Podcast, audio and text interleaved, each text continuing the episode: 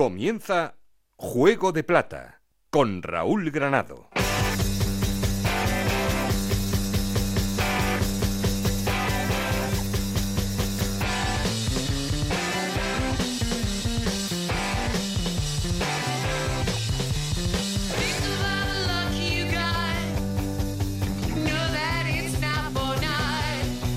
Hola, ¿qué tal? Muy buenas, bienvenidos a Juego de Plata, el podcast de Onda Cero en el que os contamos todo lo que pasa en Segunda División. Y esto va llegando al final porque ya tenemos a los dos equipos que se van a jugar la última plaza para ascender a Primera División. Va a ser en este final del playoff en el que Rayo Vallecano y Girona, uno de los dos, será equipo de primera.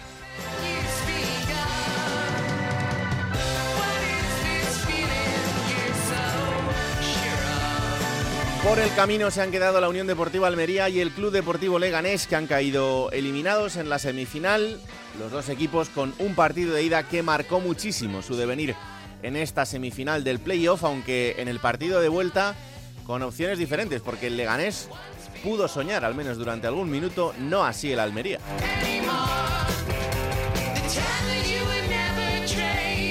Domingo 13 de junio en Vallecas, domingo 20 de junio en Montilivi van a ser los dos partidos por el ascenso, ahí se la van a jugar los dos equipos y el que gane asciende.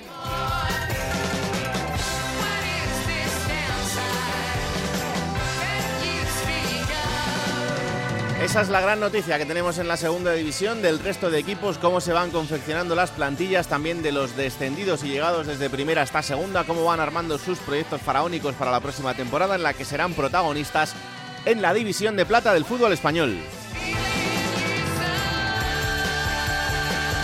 Y como siempre queremos seguir en contacto con vosotros y para eso ya sabéis que tenemos un perfil de Twitter que es arroba juego de plata y un correo electrónico juego de plata gmail.com Aquí conmigo está el auténtico cerebro de este programa, Alberto Fernández, con Ana Rodríguez en la producción, con Nacho García los mandos técnicos. No estoy solo porque... Esto es Juego de Plata, el podcast de Onda Cero en el que te contamos todo lo que pasa en Segunda División.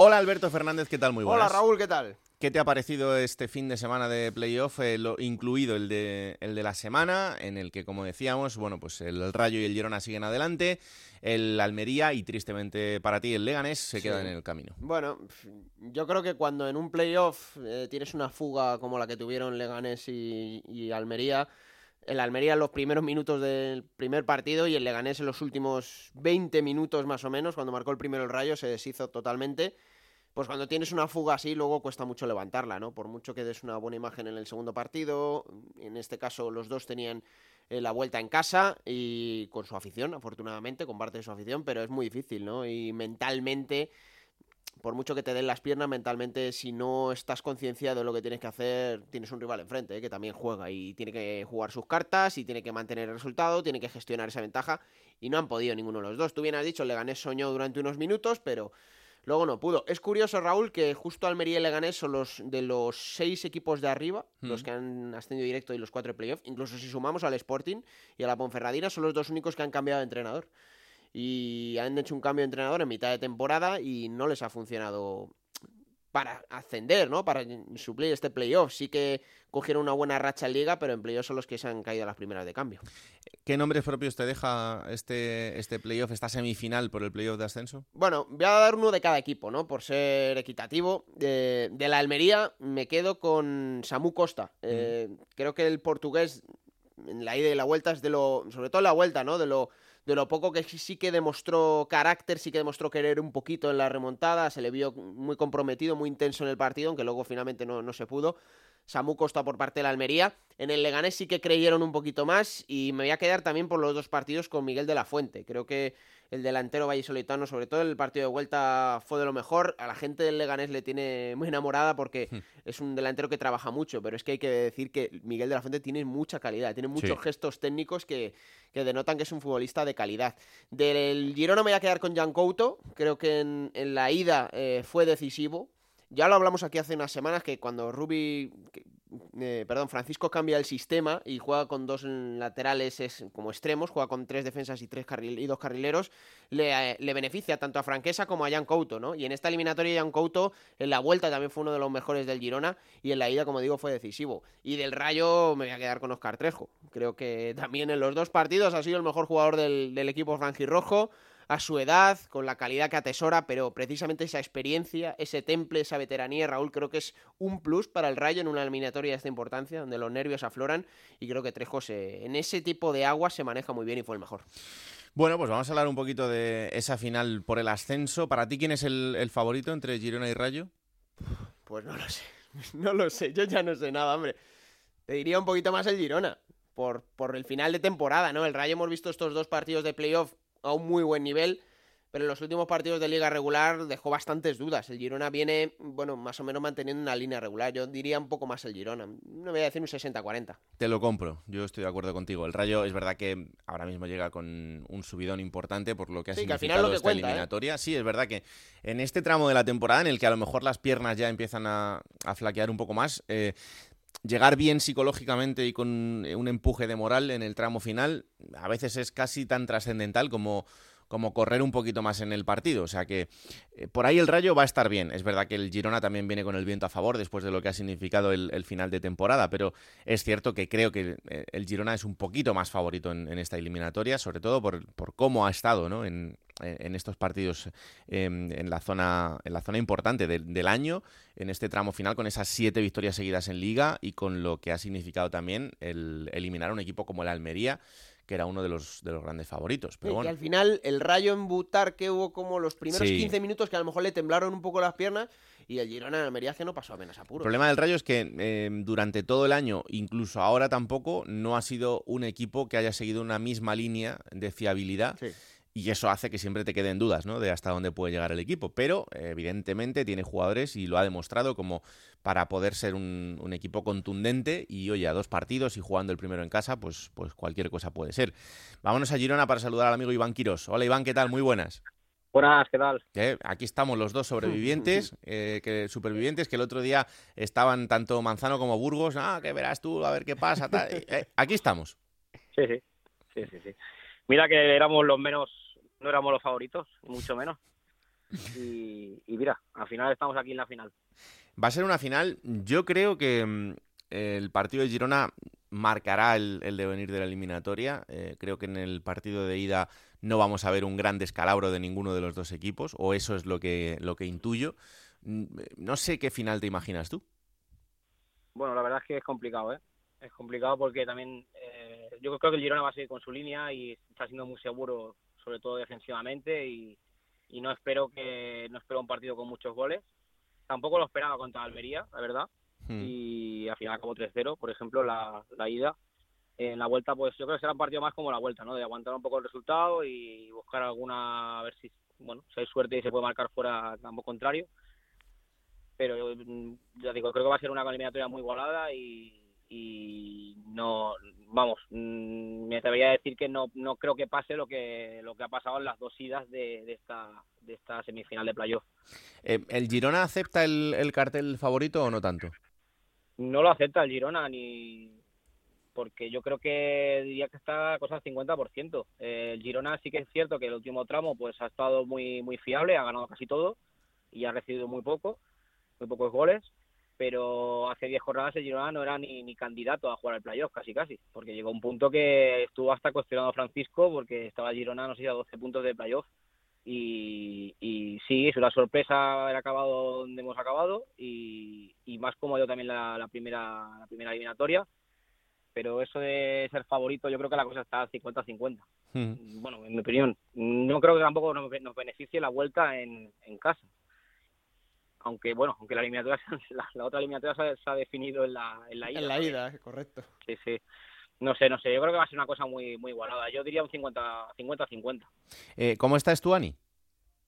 Estuani se ve que ya estaba, bueno, creo que se tenía que, bueno, no sé si, si está 100% recuperado, pero bueno, yo creo que si se hubiera jugado algo el Girona habría estado en como mínimo en el banquillo contra Almería, pero bueno, veniendo con un 3-0, pues pues al final, al final ya ni entró en la convocatoria. y en principio puede jugar. Otra cosa está el tema este de la Copa América, que no se, no se ven bien ya las fechas porque han cambiado ya de... Sí, la verdad es que sí, que es que ya no sabemos y- ni dónde se juega, ni cuándo, ni a qué hora. No, en principio no iba, no iba a estar. Francisco dijo que iba a estar disponible. También dijo que, que estaría para jugar en Almería y luego tampoco entró. O sea que tengo bastantes dudas. Mm, Creo que debería entrar porque no ten- no ten- casi seguro que no tendremos a Bárcenas, que es el que está jugando por detrás de Mamadou Sila. Y yo creo que entrará, forzará y a menos que se tenga que ir con su selección, eh, forzará y podrá estar. Lo que pasa el que el, el Girona ha demostrado que, que ha podido jugar sin Estuani, ¿no? En y ahora en, en este tramo tan decisivo, eh, evidentemente él es un delantero absolutamente contrastado y, muy importante, pero tampoco sé en, qué punto puede llegar a aportarle al equipo. Bueno, hasta durante toda la temporada ha tenido muchos problemas físicos, ha perdido muchos partidos y el equipo ha aprendido a jugar sin, sin él, a diferencia del año pasado, que el año pasado pues lo único que todos, casi todos los goles lo marcaba él. Este año se ha repartido un poco más la cosa y mm, contra Almería, por ejemplo, el estilo de juego mm, incluso mejor que no estuviera Stuani porque porque Mamadou y, y Bárcenas eh, se dedicaron a, correr como locos, a presionar y, a crear muchos problemas en, en- jugadas, en, en transiciones rápidas. Que Stuani pues es un jugador más, más estático, más de mantener la posición, de fijar a los centrales. Y, y yo creo que le vino hasta bien que jugara Mamadou Sila y, y Bárcenas. Ahora Mm. contra el contra el Rayo, pues al no estar quizá Bárcenas, pues te falta un delantero. Claro. que debería, debería jugar. Pero que esté quien esté, yo creo que lo van a hacer, lo, lo van a dar todo, porque es, eso sí que es una de las señas de identidad de Francisco. Se ha aprendido, Iván, la lección un poco del año pasado, esa final del playoff contra el Elche, que también estaba Francisco ya, por cierto, ya había cogido el Sí. equipo. Sí, sí. Bueno, mm, lo veremos ahora si se ha aprendido. Ya no la del año pasado, la de los últimos años, Bueno, porque es, eh, Pero es esta es casi casi la misma plantilla, está Francisco también, está muy Bueno, yo reciente. creo que hay, yo creo que este año hay, hay diferencias en el sentido de que el año pasado eh, era una obligación subir, eh, tampoco el Girona dominó, dominaba los partidos, porque esta eliminatoria contra Almería a mí me ha sorprendido porque han dominado la eliminatoria de, de- de casi que de inicio a fin. Ni, ni pasó apuros en la vuelta y en la ida pues yo creo que le pega un repaso eh, a la Almería, bueno, brutal. Mm. Eh, el año pasado no, no era así. Eh, también se todo era balones a Stuani, que Stuani estuviera inspirado y lo estuvo la temporada pasada. Y este año, pues, eh, juegue quien juegue, el equipo, el equipo rinde y, sobre todo lo, lo da todo. Bueno, pues vamos a ver qué, qué ocurre. Mm, ya sabes que yo te tengo mucho cariño, pero de, de momento hasta, hasta el domingo 20 lo vamos a dejar ahí en, en cuarentena, ¿eh? Pero no te preocupes que si el Girona asciende, mm, yo te llamaré para darte la enhorabuena. A ver si verdad. Muy bien. Un abrazo fuerte, Iván. Venga, igualmente. Chao, chao. Eh, en el Rayo están todos bien. Pendientes de ese hombro de bebé, a ver eh, cómo llega para el partido, pero vamos, que, que jugará como sea, atado o, o como haga falta, porque evidentemente eh, tiene, que, tiene que aportar todo lo que vimos ya en el, en el partido de ida. Álvaro acabó tocado, ¿no? Álvaro García está perfectamente, no tiene ningún problema y va a estar en el partido. A ver qué pasa con, con Sabeljic, esa es la única duda en, en la defensa. Y por lo demás, pues eh, las 1.500 entradas a la venta para, para Vallecas eh, se han agotado en, en menos de una hora. Eh, el club las ponía a la venta esta vez, parece que, sin mucho problema. Y, volverá a ver esos 1.500 aficionados en, las gradas del, estadio. Así que tenemos servida esta final, os la contaremos, ya sabéis, en dos domingos. No será esta vez entre semana y fin de semana, sino en dos domingos, el 13 y el 20 a las 9 de la noche, misma hora para los dos partidos. Y hay que recordar una vez más que si hay empate en la eliminatoria, en este caso ascendería el Girona, que es el que mejor clasificado de los dos quedó en la liga regular. Aún no quiero ser absolutista, Raúl, porque Sí. queda la final por el ascenso, pero Sí. Iraola en el Rayo igual está ganando un poco más de enteros, callando alguna boquita. Vamos a ver, ¿Puede ser? si sube, evidentemente va a tener eh, una conversación con el presidente y yo creo que aunque suba, no va a renovar, creo. Pero oye, estando en primera, eso ya eh, es hablar de demasiado y habría que ver esa conversación. Si no, pues terminará su andadura y se irá a su casa. Pero es que te equivocas cuando piensas que yo tengo algún tipo de problema No, no, con no, Andoni no, Iraola. no, yo no te he señalado a ti. No, ya, ya, claro. sí, preguntado pero sí, por el escúchame, rayismo. yo- a mí ya no hace, no hace falta que me tires indirectas, las cojo directamente. Yo no tengo ningún problema con Andoni Iraola, me parece un gran entrenador. Creo que no era el momento para llegar al Rayo por todo lo que rodea al equipo. Y que a lo mejor no era el, entrenador eh, que necesitaba en este momento concreto eh, y sobre todo con esa plantilla para lo que él quiere jugar. Eh, pero, pero más allá de eso, es que no, tengo ninguna queja, ni personalmente, ni, ni, como entrenador, y estoy convencido de que va a ser un gran entrenador y que ya lo ha demostrado, en, por ejemplo, en, en Miranda de Ebro. En fin, que ha habido dos equipos que se han quedado por el camino. Eh, lo decíamos al principio y uno de ellos es la Unión Deportiva Almería. Así que vamos a ver cómo están las aguas por allí después de una eliminatoria que ha sido bastante, bastante complicada.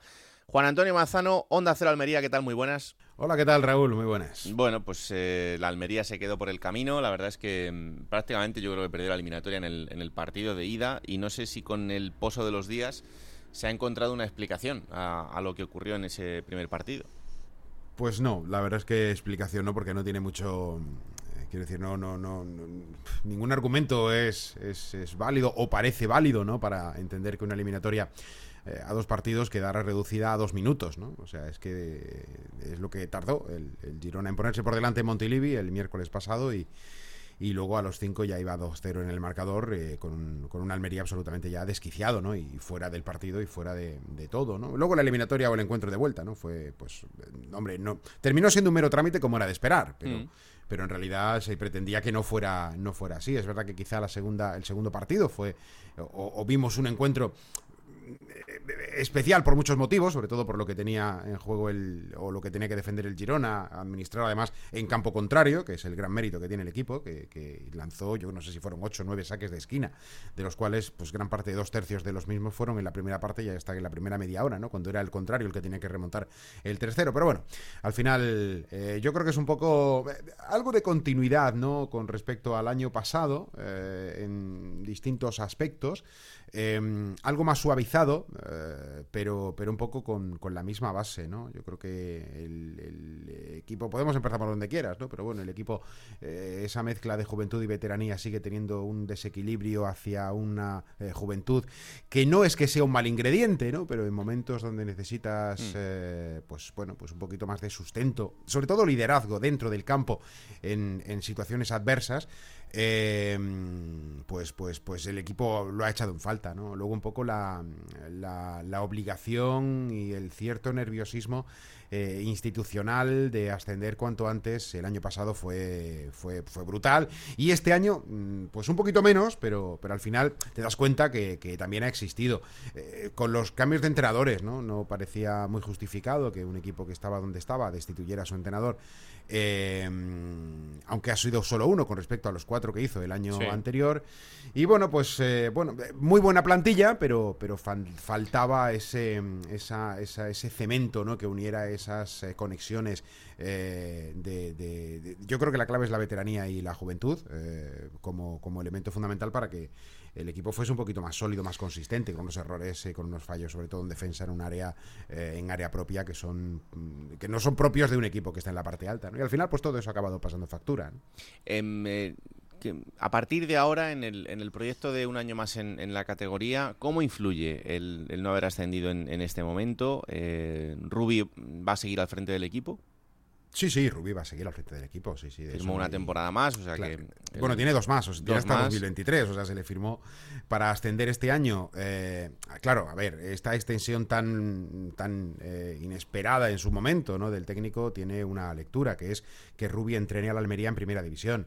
Eh, si hubiera sido este año con el ascenso, pues el año que viene estaba en primera, pero si no, el año que viene es el del nuevo intento para que el siguiente pues también tenga esa oportunidad, ¿no? De ahí esa explicación de dos años y, pico, dos años y dos meses ¿no? de, contrato con el Almería. Por ahí sí, por ahí sí, técnico es Rubí sí, sí o sí, aunque es cierto que, bueno, pues puede haber alguna duda fuera del entorno más directo de Almería, de la ciudad o del club, eh, sobre la rapidez por no cumplir objetivos del técnico y, buscar un relevo, pero no, o sea, la, verdad es que no hay en ese sentido ninguna duda sobre, sobre la continuidad de Joan Frases Ferrer Sicilia Rubí y ahora pues a partir de ahí decías tú cómo influye más allá del tema Ruby? Pues yo creo que poco. Eh, fíjate lo que te digo, creo que poco, porque el equipo va a seguir siendo un candidato el próximo año. De hecho, la propia contratación de Rubi ya lo dijo en su presentación. Vamos a pelear este año, pero si no, por lo que sea, por las circunstancias, el que viene. Con lo cual ya está claro que el equipo el año que viene va a seguir siendo uno de los eh, candidatos. Eh, sobre la plantilla, pues es verdad que habrá entradas, pero también habrá salidas. Y en esas salidas el Almería va a hacer mucha caja. Eh, hoy estábamos aquí echando un vistazo a, las, a la plantilla que, le, que, que queda, ¿no? O cómo queda la cosa al 30 de junio de 2021 de la plantilla rojiblanca y, y de los eh, ocho cedidos que el club tiene, mm, eh, algo menos de la mitad, pero los más significativos el club los va a adquirir. En algunos casos ya lo ha hecho. Es el caso de Akieme, el lateral izquierdo, adquirido al Barça por una cláusula eh, obligatoria que ya se cumplió hace meses de partidos disputados, con lo cual Akieme es o será oficialmente el 1 de julio eh, jugador del Almería, salvo que se anuncie anteriormente. Samu Costa, el club ya ha iniciado los. Bueno, no es que ha iniciado, es que ya ha abonado el dinero. O sea, Samu Costa ya ha sido abonado la, cláusula al Sporting de Braga aunque oficialmente aún no se ha hecho, no se ha, no se ha anunciado, pero, pero es así. Eh, y el tercero es Manu Morlanes, también se, aquí no sé en qué punto está, si ya se ha hecho la transferencia o no, pero, pero se va a realizar y por tanto van a ser tres futbolistas que el Almería pues tenga en su, en su capitalización eh, deportiva para el próximo año, que veremos si no es capitalización económica para, el ejercicio de próximo. ¿no? Ahí es verdad que en el caso de Morlanes hay una recompra por parte del Villarreal posible en el contrato, pero bueno, en cualquier caso, si, si, si Morlanes no está como futbolista, mm, su legado económico va a estar ahí, al igual que con Akieme o con Samu. ¿no? Y con todo eso, pues se ficharán gente, o sea, al final se ficharán futbolistas. El retorno de Ramani del Málaga es quizá lo más destacado destacado sobre los 11 futbolistas que estaban cedidos en distintos equipos, eh, porque a mí me parece, esto es una opinión muy particular, porque aún no ha habido tiempo casi para analizar este tipo de cosas oficialmente desde el club, ¿no? pero yo creo que Ramani el año que viene tiene, espacio más que suficiente hmm. con, con, el, con el técnico, con Rubin. Y por ahí un poco pasa el, día después, ¿no? O, esa resaca de la, de la eliminación del playoff y, la, y los primeros balbuceos de la planificación para el próximo año.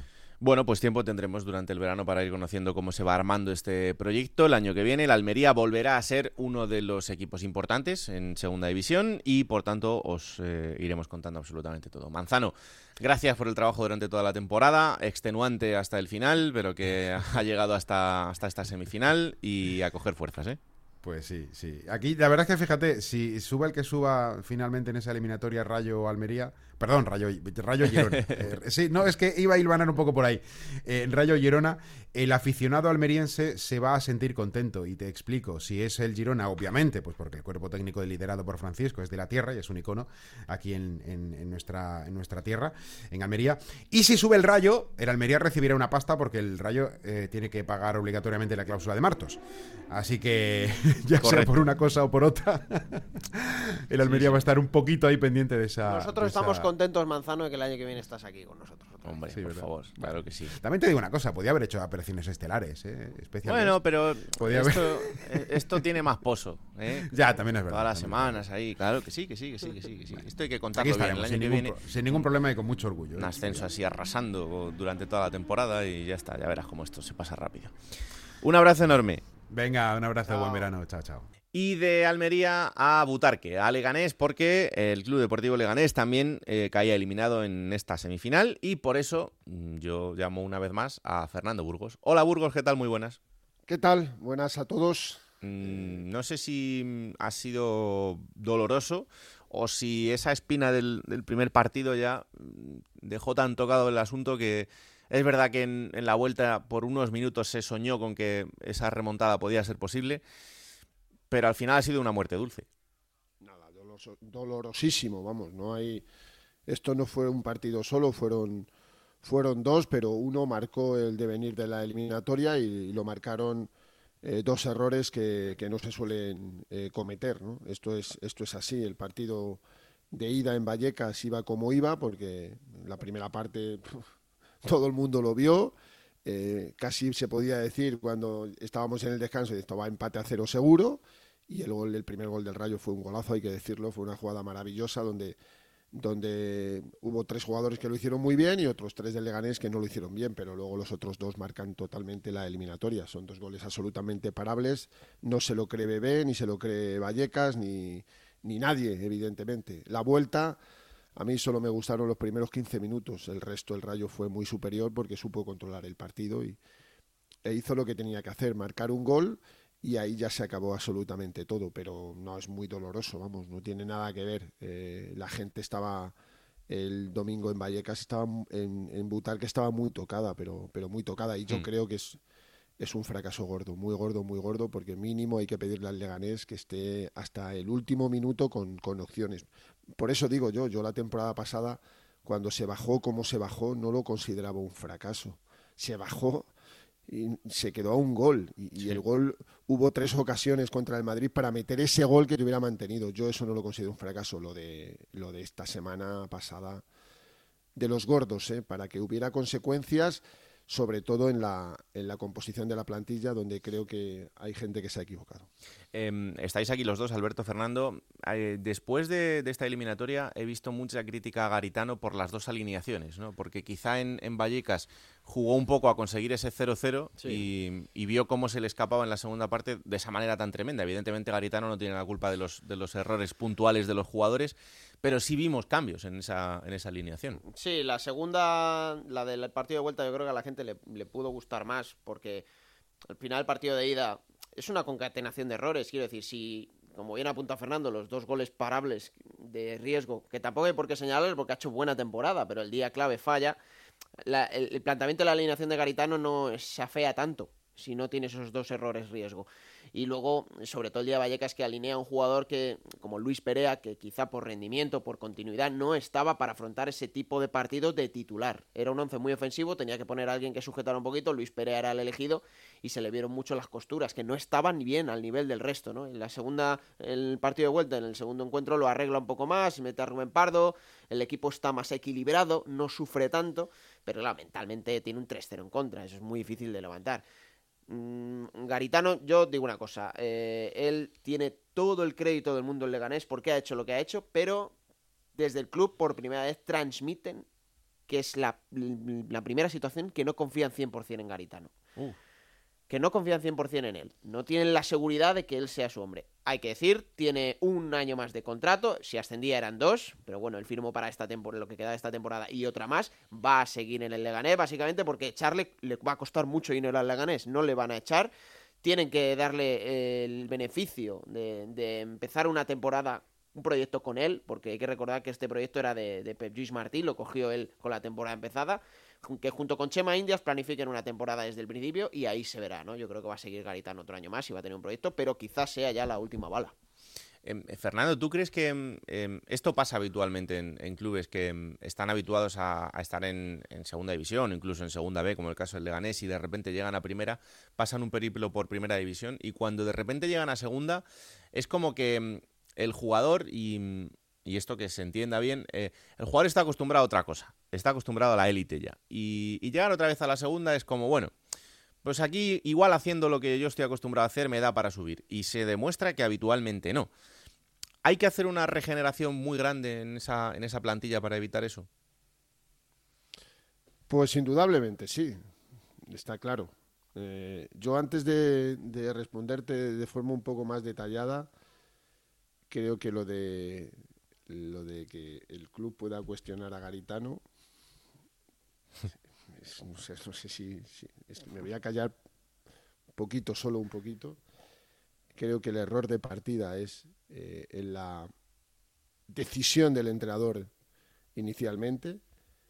Creo que eh, tardaron muchísimo en echar a, a Petruis Martí, muchísimo le tardaron en echar. Fíjate, perdona Fernando, le tardaron tanto que le dio tiempo hasta firmar a un jugador en el mercado de invierno como Brandon Thomas, que luego no ha contado nada para Garitano. O sea, fíjate. Entre otras cosas, creo que cuestionar las dos alineaciones, sobre todo la de, la de Vallecas de, Garitano, cuando vimos el rendimiento de, de jugadores sobre el terreno de juego, es tirar siempre al blanco más débil y más fácil.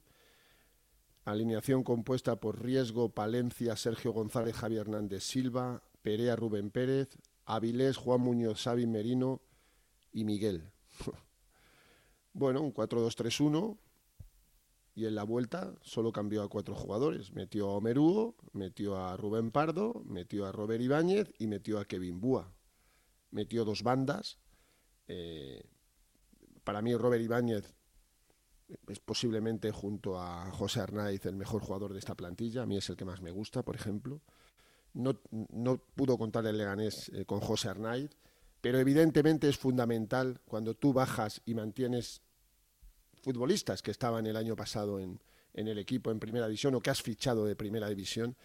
Es muy importante saber a qué categoría te enfrentas, eh, la humildad que tienes eh, que tener necesaria para, para, afrontar los partidos y no creerte más que nadie y porque hayas venido de primera no te vas a pasear en segunda y ha pasado en muchísimos casos. Mm.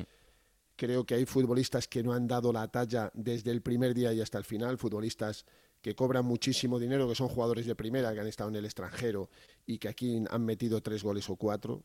Y digo tres goles, me da igual decir tres que ocho o siete y a partir de ahora esta es una muy buena experiencia, siempre, siempre con la opinión de Asier Garitano, que sabe lo que es subir de segunda a primera, porque lo sabe, para hacer una plantilla acorde al nivel económico que tiene este Leganés y sobre todo adecuada a la categoría. Saber que aquí eh, cada partido es una final, cada partido es una final y que tú tienes que llegar al playoff como tienes que llegar.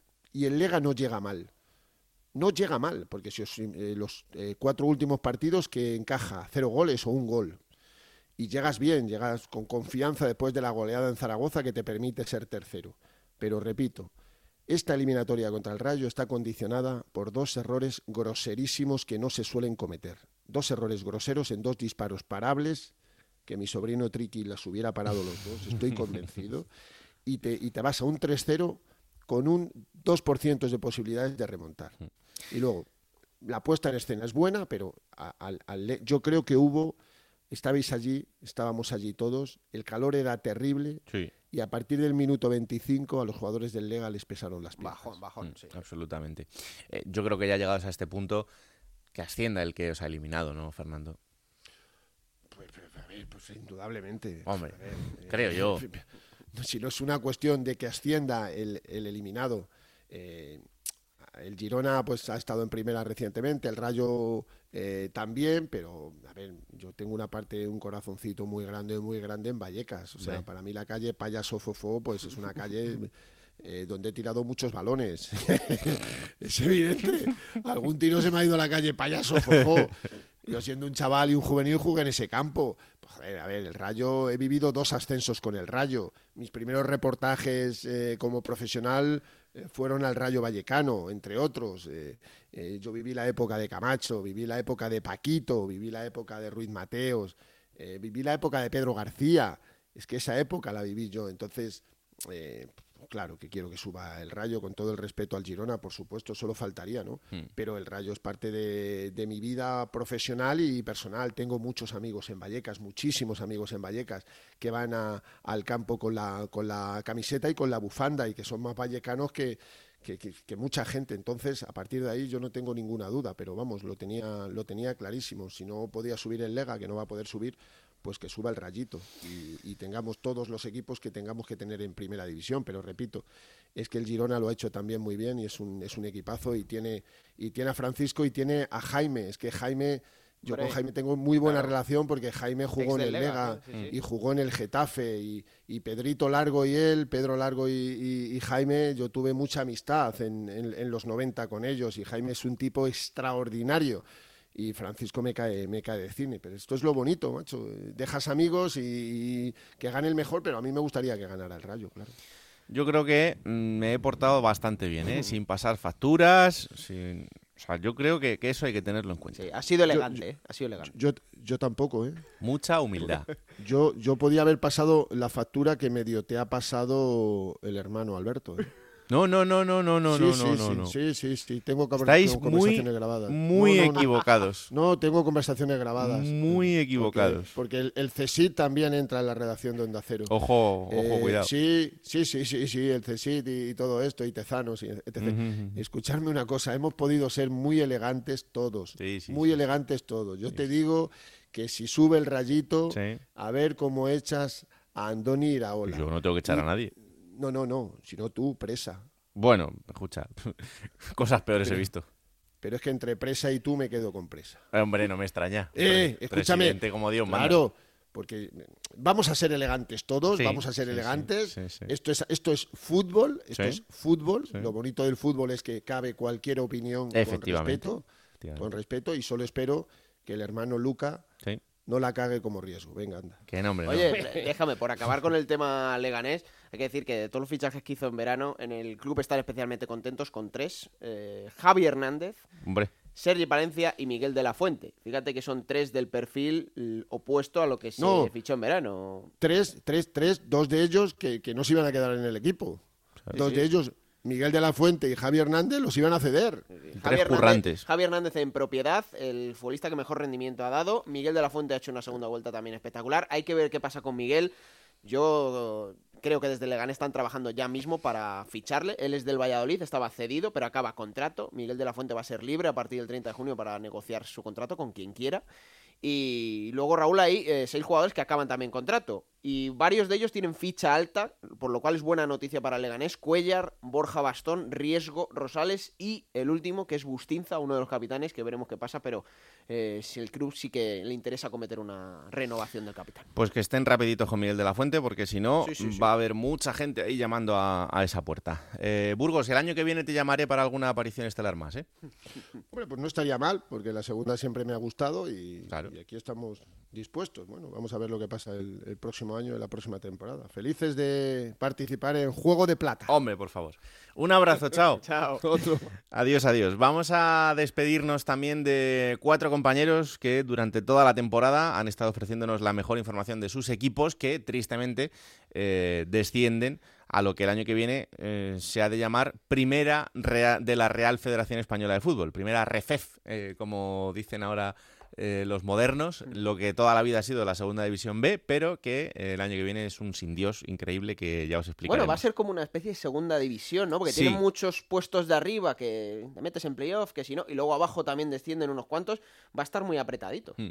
Bueno, vamos a ver qué pasa también, porque andaba, lo contaba Rafa Fernández en el transistor, eh, andaba Rubiales eh, con una amenaza velada ahí a los clubes de que si siguen por ese camino de intentando, de intentar crear una asociación de clubes para esta categoría, pues que igual hasta desmonta la categoría. O sea que bueno, ya, ya os contaremos de aquí al final lo, lo que pasa con, con todo esto, en estos líos habituales en los despachos, pero vamos a despedir a los cuatro equipos que han descendido. Empezamos por el Sabadell, que es el que primero eh, ocupa esa plaza de descenso y el que tuvo que sufrirlo también hasta el final. José Agustín Gómez, ¿qué tal? Muy buenas. Muy buenas, ¿qué tal? Eh, no sé cómo ha sentado en Sabadell este, este descenso, que evidentemente fue doloroso por lo que significó la última jornada de liga. Correcto, eh, porque se había llegado a la penúltima pensando que ya el equipo se iba, pero consiguió aquel resultado positivo y llegó con vida a la última jornada del campeonato. La lástima es que ahí alguno de los equipos que tenía que echarle una mano, entre ellos el Real Club Deportivo Español, pues fallaron, por ejemplo en Alcorcón con la derrota 1-0 de los Periquitos. Y el Sabadell pues confirmó lo que venía mostrando a lo largo de toda la temporada, que tenía una serie de carencias en la confección de la plantilla que al final en una categoría tan complicada como la segunda división pues ha terminado penalizando. Eh, no sé si a partir de ahora el, futuro del club pasa por una revolución grande, si hay muchos jugadores que, van a salir de cara al próximo proyecto. De momento se han dado un compás de espera para ver lo que ha sucedido, buscar las razones y poner soluciones porque el objetivo del español, pa- perdón, del Sabadell para la próxima temporada es intentar de nuevo regresar a la categoría de plata del fútbol español. ¿Cómo lo va a hacer? Pues eso es algo que nos anunciarán próximamente, pero de momento, repito, el club está en periodo de reflexión para analizar la situación y ver cómo afrontan el futuro con ese objetivo si puede ser de regresar. Bueno, pues eh, estaremos pendientes ¿eh? en el arranque de la próxima temporada de cómo se haya formado este proyecto también, que imagino será puntero en eh, la primera de la Real Federación Española de Fútbol y cómo vayan durante el año. José, un placer, un abrazo. Igualmente otro. Chao, chao. Vámonos hasta Logroño, porque el Logroñés es el siguiente equipo que ha descendido. Compañero Julio Carpintero, ¿qué tal? Muy buenas. Hola, muy buenas tardes, buenos días. A ver, en Logroño el descenso se daba dentro de lo posible, eh, porque evidentemente el equipo acababa de llegar a la categoría, pero, pero se ha soñado hasta el final con esa posibilidad de la salvación. Sí, es que aquella sa- sabíamos que iba a ser muy difícil y que el descenso era la opción más evidente desde un principio por la apuesta que había hecho además el propietario, Félix Revuelta, con 17 jugadores de la pasada plantilla en Segunda División B, pero aquella racha eh, al acabar la primera vuelta de seis victorias consecutivas hizo pensar que el milagro era posible y, al final incluso se ha exigido más al equipo de lo que en principio parecía que podía ofrecer, ¿no? Y se pensaba que esa permanencia, que estaba prácticamente en, la mano, eh, hubo una carambola triple al, final, en la última jornada, que impidió la, la permanencia. Y doblemente dolido eh, la afición de la Unión Deportiva Logroñés porque se llevaba 20 años esperando que Logroño consiguiera el regreso al fútbol profesional. Se consigue el año de la pandemia. La afición sabe que su equipo ha estado en el fútbol profesional porque lo ha visto por la televisión o lo ha oído por la radio, pero no ha podido verlo en el municipal de, de, Las Gaunas, con lo cual volvemos a la pesadilla de estar en la primera, en este caso, de la Real Federación Española de Fútbol, sin haber disfrutado de la Unión Deportiva Logroñés en el fútbol profesional 20 años después. Es como si no hubiera pasado, ¿no? Y hmm. entonces duele un poquito más todavía. Claro, no me extraña. Es que evidentemente esto es de las cosas más dolorosas para, para esa afición. Eh, de repente ver a tu equipo en volver al principio de la élite y, quedarte fuera del, del campo durante toda la temporada. ¿Cuál es el futuro próximo del club, Julio? Bueno, pues eh, tenemos, eh, en principio, Sergio Rodríguez no continúa, el técnico de la Unión Deportiva Logroñés, tampoco continúa Carlos eh, Laseras, el director deportivo. Solo quedan cuatro jugadores de la eh, pasada temporada con contrato en vigor para la próxima y se prevé una revolución absoluta, evidentemente. Eso en cuanto a la Unión Deportiva Logroñés. Y luego vamos a revivir eh, fantasmas ya olvidados del, pasado, porque, por ejemplo, eh, la Sociedad Deportiva Logroñés, que es el otro equipo que resultó a raíz de la desaparición del Club Deportivo Logroñés, pues este año ha conseguido el ascenso a la primera de la Real Federación Española de Fútbol, con lo cual van a volver a coincidir los dos equipos en la misma categoría eh, los dos quieren jugar en el Municipal de las Gaunas, evidentemente. También está el EDF Logroño de la Primera División Femenina de Fútbol, que en este caso ha perdido la categoría también en esta última eh, jornada de forma matemática. Y los tres van a querer solicitar, de hecho ya lo han eh, realizado, jugar la próxima temporada en el Municipal de las Gaunas, con lo cual tenemos de nuevo a la afición dividida el estadio que no es más que uno eh, para todos y aquello que ya parecía olvidado con un equipo, la Unión Deportiva Logroñés, en el fútbol profesional y el otro en el fútbol aficionado en Segunda División B, este año se han dado todas las eh, casualidades para que vuelvan a coincidir de nuevo en esta, en esta categoría. Con lo cual, aquello que ya parecía eh, olvidado lo volveremos a revivir esta próxima temporada aquí en Logroño. Pues ojalá que sea por los cauces de la naturalidad y de la normalidad, pero bueno, lo, lo contaremos. Julio, muchísimas gracias por el trabajo durante toda la temporada y un abrazo enorme, ¿vale? Gracias a vosotros y espero no tener que volver a esperar otros 20 años para volver a saludar. Seguro que no. Seguro que no. Un abrazo, Julio. chao, chao.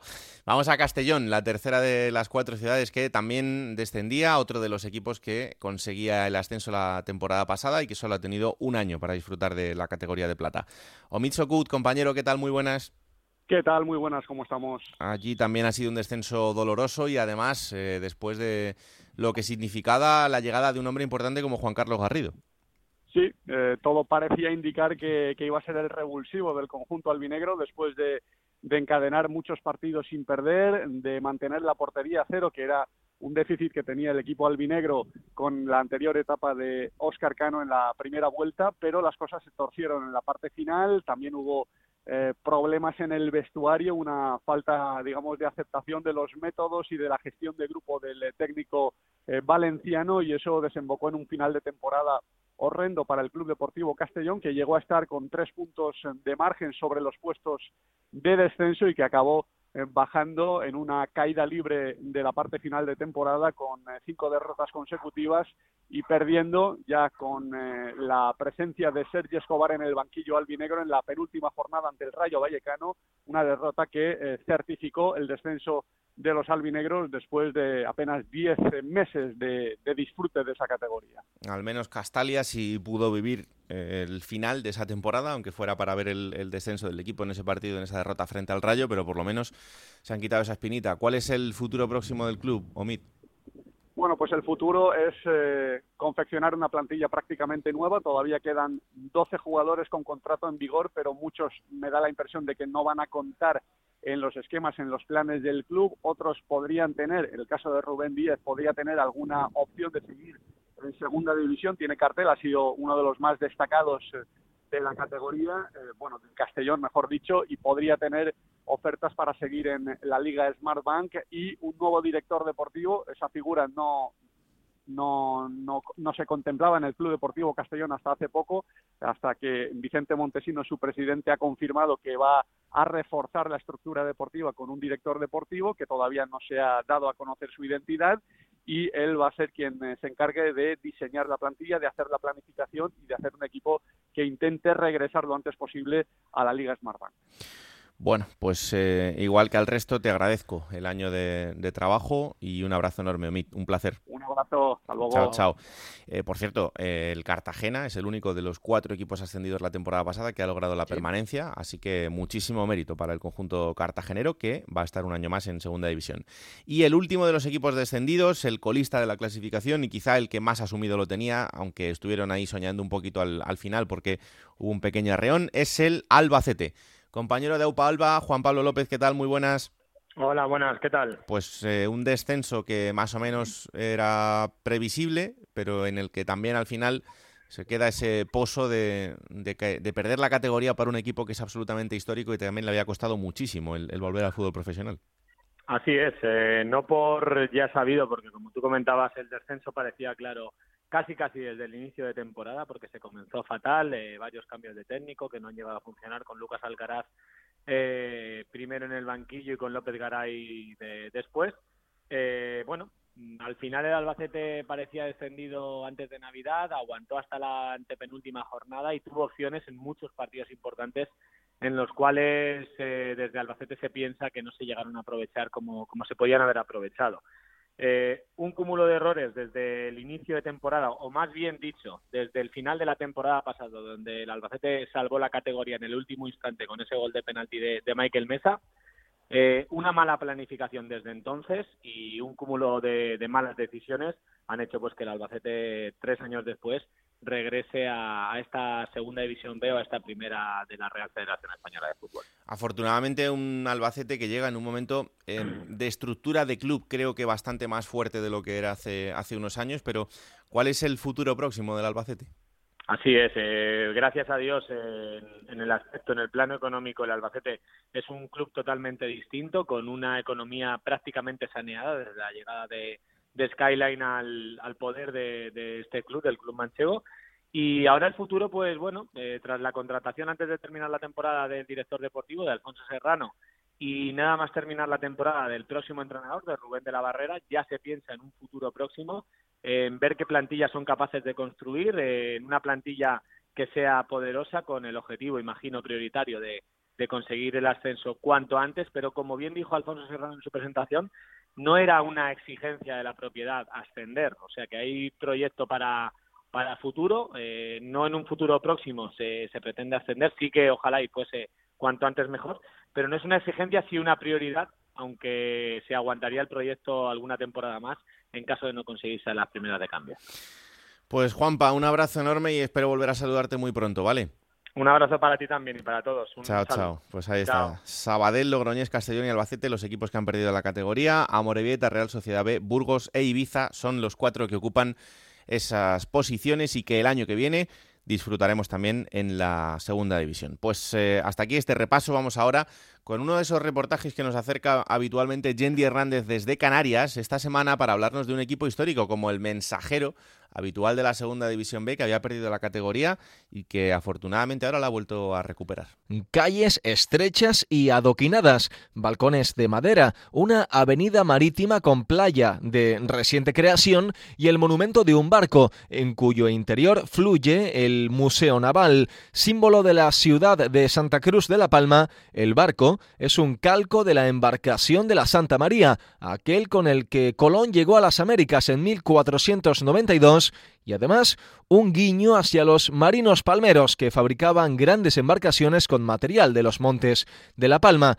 La historia del mensajero comienza en 1916 con la reunión de un grupo de jóvenes, eh, si bien no es hasta 1922 cuando se produce la génesis del tercer equipo canario tras Las Palmas y el Tenerife históricamente.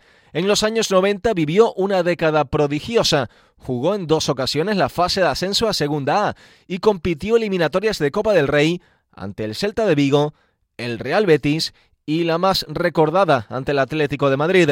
Paco Antequera, que fuera cronista y maestro en su tierra palmera, ha escrito los tres volúmenes de fútbol de La Palma fue la, etapa más gloriosa del mensajero y creo que es la etapa más gloriosa del fútbol palmero. Aunque algunos dijeran que es una cosa que se podía soportar, cuando el mensajero terminó los 10 años que estuvo en Segunda B, económicamente, al final las cosas no son muy sencillas. Al margen de todo eso, eh, es que llegó a ser el, mejor equipo oficialmente, ¿no? el mejor equipo de Canarias, el Tenerife en aquella época, el Mensajero y la Unión Deportiva, que pasaron por aquí clubes muy importantes, importantísimos. No nos olvidemos el día que vino el Atlético de Madrid aquí a jugar la Copa, que estuvimos a punto de eliminarlos en el Vicente Calderón. Eso fue posiblemente el punto álgido del fútbol aquí en La Palma el mensajero celebra este verano su tercer ascenso a Segunda B, en este caso Segunda Ref. El primero dejó 10 años de esplendor, el segundo fue más opaco, solo dos temporadas. Tras un año de 43 puntos y mitad de tabla, los mensajeristas acabarían cayendo a tercera al año siguiente tras un mal inicio, cambio de entrenador y hasta 16 empates. El mediocentro Raico, apodado El Pato, era el motor mensajerista de ese equipo. Fue el segundo ascenso en Pontevedra, con prórroga y una tanda de penaltis épica. Raico era el encargado de lanzar el primer penalti en el estadio de Pasarón el 1 de junio de 2015. Llegamos muertos, prácticamente la prórroga nos tirábamos al suelo, perdíamos tiempo, eh, teníamos calambres por todos lados, fuimos con muchas bajas. Llegar a la, a tanda de penalti para nosotros era, era prácticamente un premio, ¿no? El campo lleno. Y a mí me toca lanzar el primero. Yo que ya no podía dar ni dos pasos hacia el balón. Teníamos en, en los informes que el portero atajaba muy bien por abajo. Yo le meto el pie mucho por debajo de la pelota y, y el balón se me baja, se me va alto pero como digo muchas veces, no volvería a fallarlo un millón de veces más si, si al final se lograba ese, ese ascenso que para nosotros fue eh, histórico y maravilloso. El carisma de la afición de Santa Cruz de la Palma creó desde el segundo ascenso la bulliciosa Peña La Bocana. Detrás de una portería y con una bandera pirata como emblema, el colectivo reaccionó con solidaridad ante la pandemia, creando máscaras de protección para los sanitarios de forma artesanal a raíz de las utilizadas para sulfatar con veneno en las fincas de La Palma. Dani Hernández es uno de los incondicionales de la hinchada La Bocana. En la Peña este año se ha vivido con mucha ilusión, ya que habíamos al equipo y el cuerpo técnico que habían trabajado muy bien durante todo el año, que las cosas iban saliendo bien. Son desde el primer año, en el 2015, el primer año que hicimos segunda vez por última vez. Ahí fue cuando ya formalizamos, ya el grupo de amigos llevamos de muchos más años. Este año pues apostamos por no por el tema de las medidas de COVID, eso no saltar al campo y se cumplió. Y después ahí en la cantina.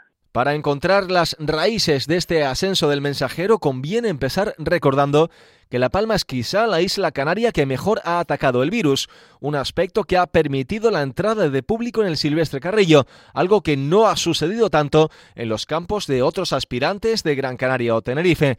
El especialista en seguimiento de fútbol canario Alejandro Siberio da tres factores clave para el éxito mensajerista el trabajo de un entrenador canario hasta hoy muy poco conocido, la piña en el vestuario rojinegro y el calor de la afición.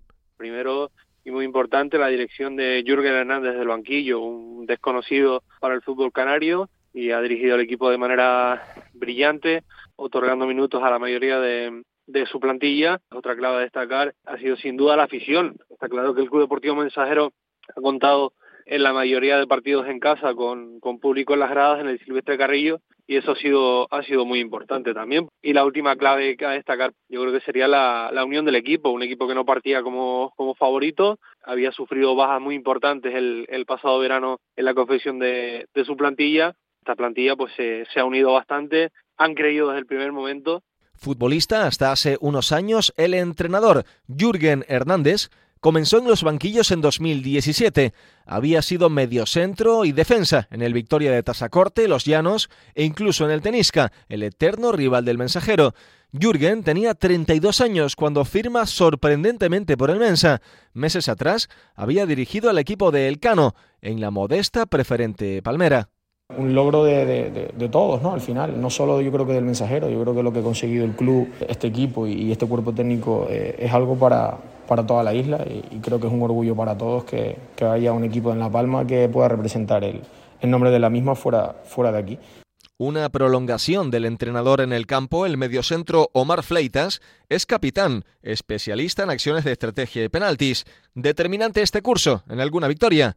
Ha sido una temporada súper difícil, sobre todo porque al principio no teníamos el objetivo de, ascender así como lo hemos hecho. ¿no? Sí es verdad que por estar en el mensajero tiene siempre el objetivo de luchar por ese objetivo, pero este año ser un año de transición, entrenador nuevo, jugadores que se fueron súper importantes y, y, la llegada de, de, muchos jugadores de fuera, pues teníamos que adaptarnos, lo hemos hecho muy bien, hemos sabido mm, coger la idea del míster a la perfección, incluso con las incorporaciones que luego vinieron en invierno, que el club hizo un esfuerzo súper grande. Es una temporada increíble, ¿no? Ya, ya no solo por nosotros, por la gente, darle una alegría a la gente, la situación que estamos, incluso para la isla el año que viene, darse a conocer fuera, eh, el turismo, todo lo que, lo que implica un ascenso a segunda vez. El presidente Víctor, la labor de Miguel Tomás o Antonio Juan y el legado de Manolo Acosta y Luis García en la directiva mensajerista de antaño.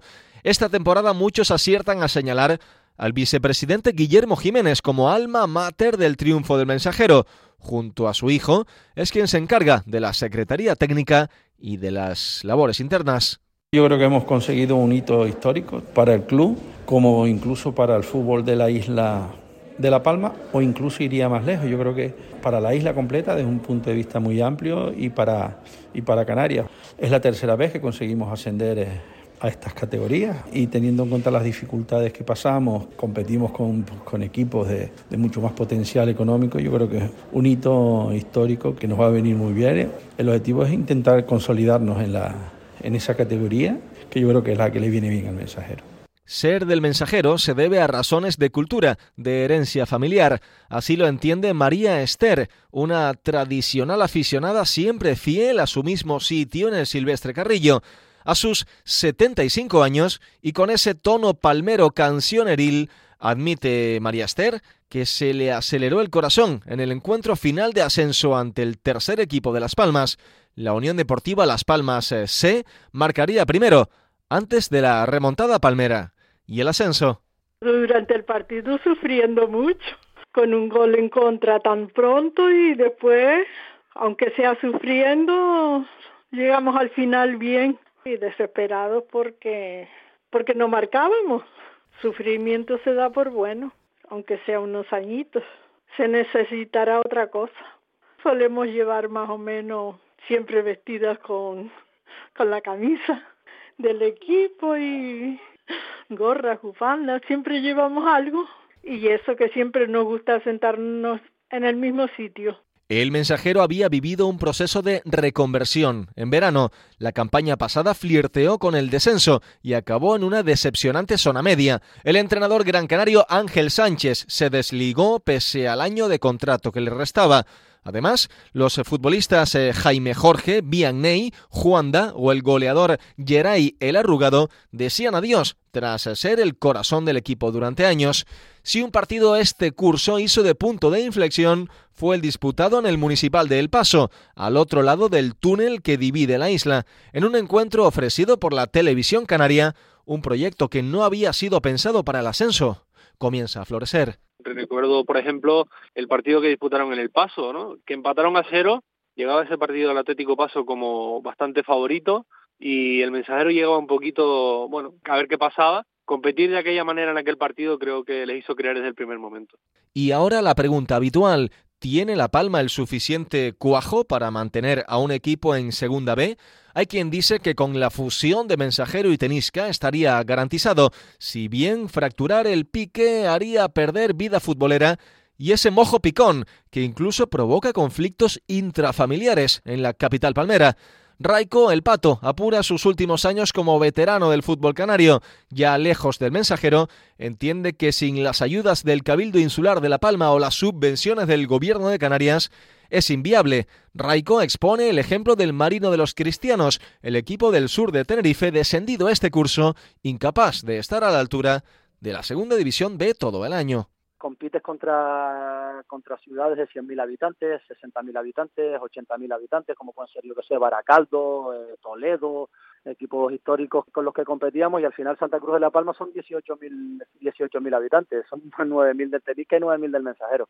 Entonces, si hubiese una unión, pues yo estoy seguro de que, de que no habría problemas para mantener un equipo en segunda vez muchísimos años. Al no haber unión eh, es mucho más complicado. La época anterior pudo durar creo que 10, 11 temporadas, en la nuestra solo, solo pudimos estar dos. Si hay un club por masa social, por historia y por todo que pueda permanecer varios años en, en la segunda división B, ese es el Club Deportivo Mensajero. Hablar del mensajero conduce impepinablemente a lo pintoresco de su estadio. Encajado estratégicamente bajo una ladera de tierra, el Silvestre Carrillo es un ejemplo de arquitectura integrada en la naturaleza. El mensajero comenzó en el campo de Bajamar, cerca de la costa. Luego fue un equipo peregrino, en sus años más grises, eh, saltando sin identidad por los diferentes campos de la isla.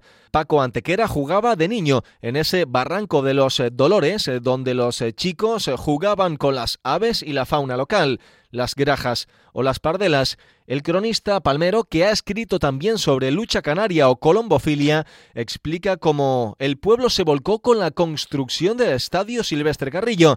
Aquel que no podía aportar un saco de cemento, aportaba un camión de obra, material de ferretería o incluso sus propias manos fueron a ver unos terrenos, fue con ellos un arquitecto también, estuvieron viendo el tema y dijeron, pues sí, aquí podemos hacer un campo de fútbol. Aquí cabe bien alguna concesión que hizo algún ayuntamiento del barranco y cositas así. Entonces se hizo una reunión en la sociedad del Club Deportivo Mensajero cuando estaba en la calle trasera. No te puedo decir la cantidad de gente que apareció por allí. El mensajerismo vio el renacer otra vez del club. Eh, allí se expuso la situación, se dijo cómo era y tal, y al final lo que se dijo es, bueno, entonces lo que hace falta ahora es dinero. Allí mismo hubieron señores que pusieron sobre la mesa 50, 100 mil, algunos mil, dos mil, pero lo que sí se puso después la mayor parte de los aficionados es cuando se tuvo que hacer el campo en aquel riesgo. Y aquello era una ladera para abajo había que alar todo ese material para afuera, levantar una pared grande. Bueno, pues hay quien puso sus camiones. Esto por la cara a todo el mundo, ¿eh? La verdad que mereció la pena todo el esfuerzo que se hizo. Quien también recuerda ver a los voluntarios trabajando en la inauguración del Silvestre Carrillo en torno a 1977 es eh, María Esther. Ella cuenta que antes de la remodelación hace 15 años el bar estaba en la otra esquina del campo y el olor a carne con mojo salpimentaba los partidos. María Esther espera que su mensajero alargue su estancia en Segunda B durante años. Ella seguirá en la grada con su gorra, su bufanda y sus amistades de siempre. Hay una señora que se sienta en la otra parte de abajo. Toda la vida se han sentado en el mismo sitio también era el marido y uno de los que trabajaron mucho, de los que trabajaron mucho en el campo, y ella se sigue sentando en el mismo sitio. Pues el campo era más pequeño, en principio no tenía las gradas que están al entrar a la derecha, había un bar en la parte de abajo, era totalmente distinto a lo que está hoy.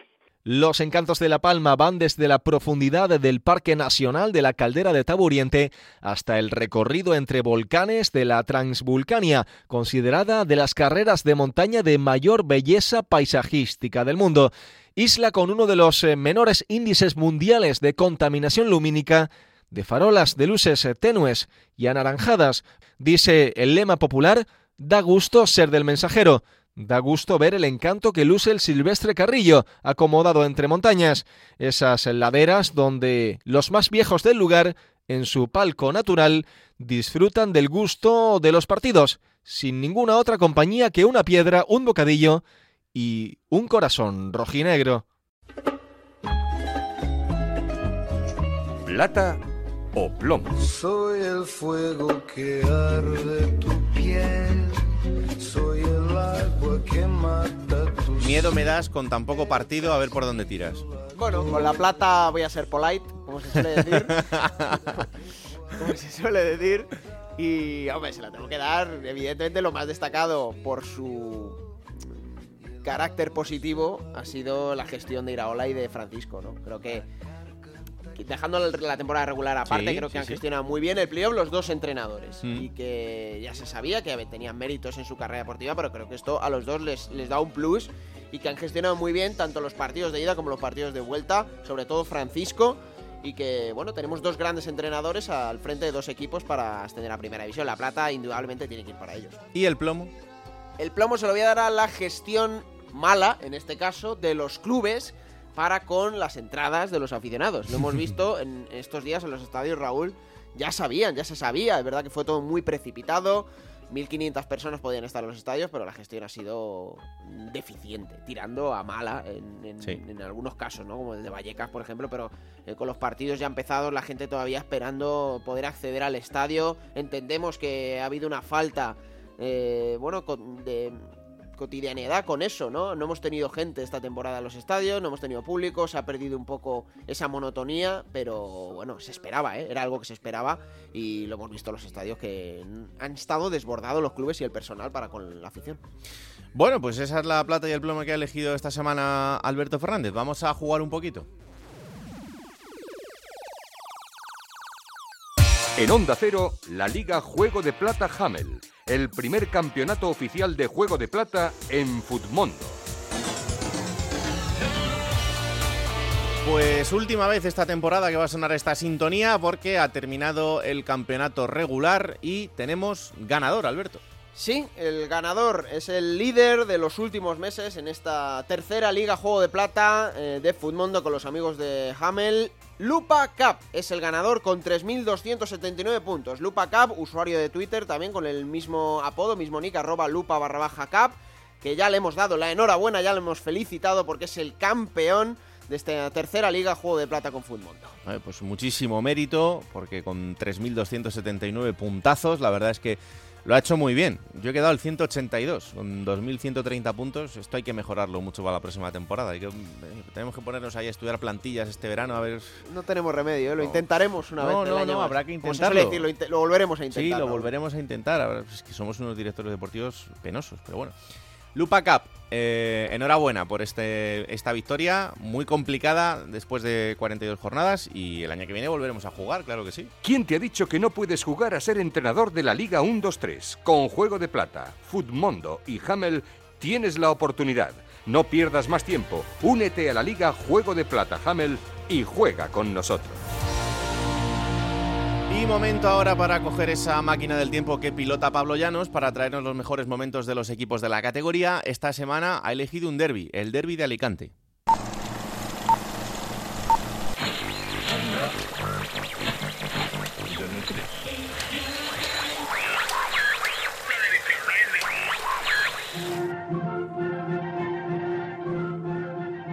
...2 de noviembre del año 1997 en España. La actualidad pasa por la crisis económica y la caída de la bolsa, por las posibles negociaciones del Estado con ETA y por la resolución del caso Filesa fuera de nuestras fronteras, la huelga de camioneros en Francia, las relaciones entre Estados Unidos y China y las elecciones en Argentina centran todas las miradas. Además, Elton John con su Countdown in the Wine es número uno en todas las listas musicales. Sin embargo, la actualidad en una provincia de España es distinta. En todo Alicante se está pendiente del duelo entre el Hércules y el Elche en el derby de la provincia que se juega en el estadio José Rico Pérez. El duelo se prevé igualado si bien el Elche llega decimonoveno en puestos de descenso y el Hércules es decimosegundo, solo les separa un punto. El conjunto herculano de la mano de David Vidal trata de acabar lo más cerca de los puestos de ascenso o promoción. Un comienzo un tanto irregular les está privando de esa posición, aunque una victoria le pondría mucho más cerca de su objetivo. Enfrente el Elche de Ciriaco que no ha empezado de la mejor manera, pero que de ganar el partido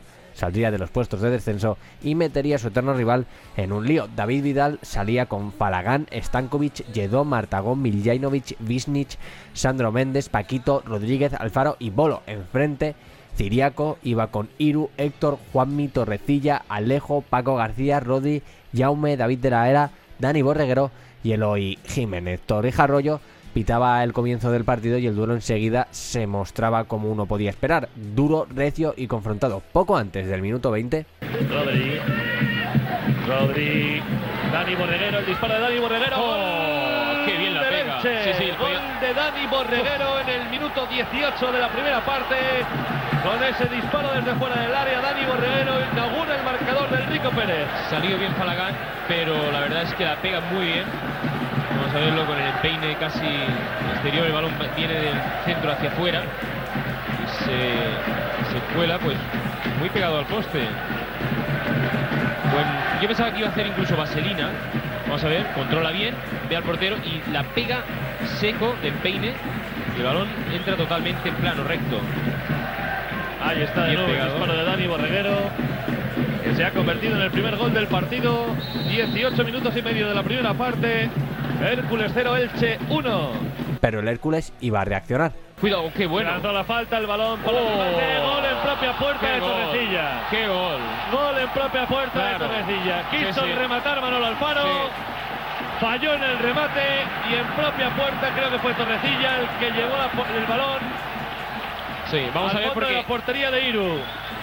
Jugada desgraciada para la defensa ilicitana y de fortuna para el Hércules que empata el partido en el 26 y medio de la primera parte. El partido llegaba al descanso y los de David Vidal habían logrado igualar el encuentro. Tras la reanudación nada cambiaba y el duelo seguía siendo competido. 11 minutos después del descanso, Alfaro ya en el lanzamiento del córner. Balón al punto de plancha, el remate de Eduardo Rodríguez, gol Sí, de del Rodríguez. Hércules. Sí, sí. Gol de Eduardo Rodríguez en el minuto 11 de esta segunda parte. Se adelanta el Hércules en el marcador del Rico Pérez con el gol de Eduardo Rodríguez. Efectivamente, buen saque de esquina. Iru no mide bien la salida y anticipa muy bien Rodríguez, que ha cogido, se ha puesto en el centro. Muy buena su posición. Si logra tocar de primera. Está solo, solo, mucho, solo, absolutamente sí. solo Eduardo Rodríguez para rematar ese balón. El Elche se ha venido muy atrás, lo veníamos denunciando. Un equipo que ha empezado muy bien, estaba bien situado, pero a raíz de ese gol en propia puerta, pues se ha ido un poco del partido. Y esto lo está aprovechando el Hércules. 11 y medio del segundo tiempo en este derby. Hércules 2, Elche 1. el marcador no se movería más y el Hércules se llevaba el duelo ante el máximo rival. Los de David Vidal acabarían la temporada entre los 10 primeros, mientras que el Elche descendería de categoría. Lo demás, como se suele decir, es historia.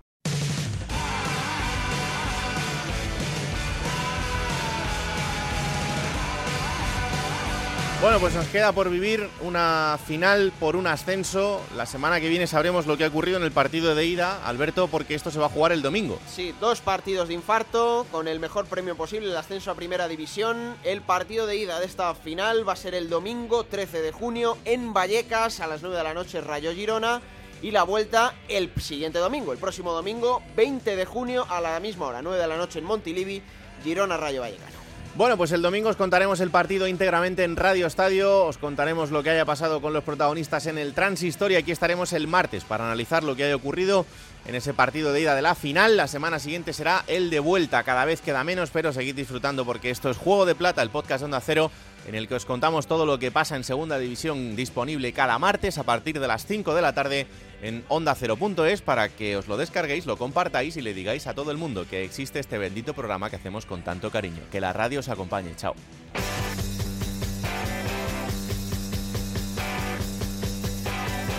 Raúl Granado, Alberto Fernández, Ana Rodríguez.